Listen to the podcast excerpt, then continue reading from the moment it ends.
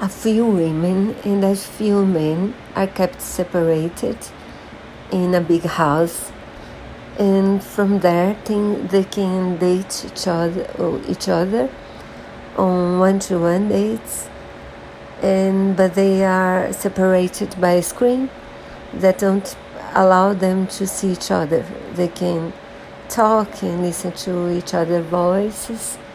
If they fall in love and, and they decide to get married. Then they will be allowed to meet and what happens after i think you should find watching the series. I did like it a lot and i hope you do as well